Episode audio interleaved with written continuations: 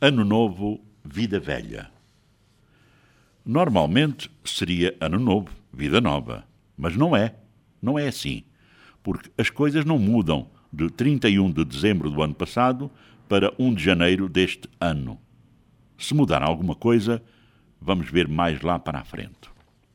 Coisas houve que em 1 de janeiro até estavam bem podres, mais que em 31 de dezembro. Exemplos: a energia, bicha nos combustíveis, água a conta-gotas, onde havia.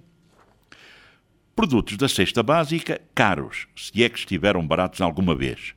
Sim, porque os produtos da cesta básica podem até sair mais baratos para o retalhista, a preços realmente mais em conta, mas são logo inflacionados.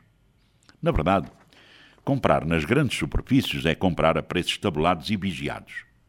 Mas é sabido que as grandes superfícies não chegam para abastecer toda a população, pelo que os ditos paralelos são ainda necessários e cobrem essa lacuna. E aqui é morrer, como soe dizer-se, porque aqui existe preços de mercado e não de imposição. Eles compram exatamente nas grandes superfícies, em quantidades, e depois revendem nos mercados, nas pracinhas e pracetas, etc, etc.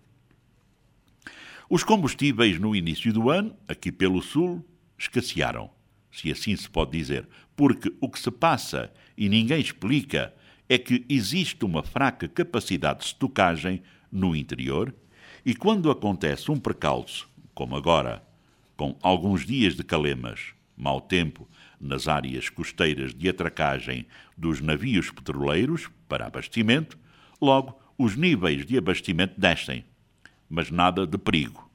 O que falta mesmo é informação, a tempo e horas, para evitar especulação e assambarcamento do produto, ao mesmo tempo que se inventam logo atuardas contra o sistema. E de quem é a culpa? Obviamente, o feitiço vira-se contra o feiticeiro. Ou seja, os órgãos de comunicação social deixam de fazer o trabalho de casa, como deve ser, porque estão amarrados ou porque leram mal a cartilha. Se calhar nem tudo está vedado, só que nem todo está bem ler nas entrelinhas. Daí que julgar pelo seguro convém, não vá o diabo de selas. Assim sendo, ano novo, vida velha. Por enquanto nada mudou neste novo ano. Por isso, a luta continua.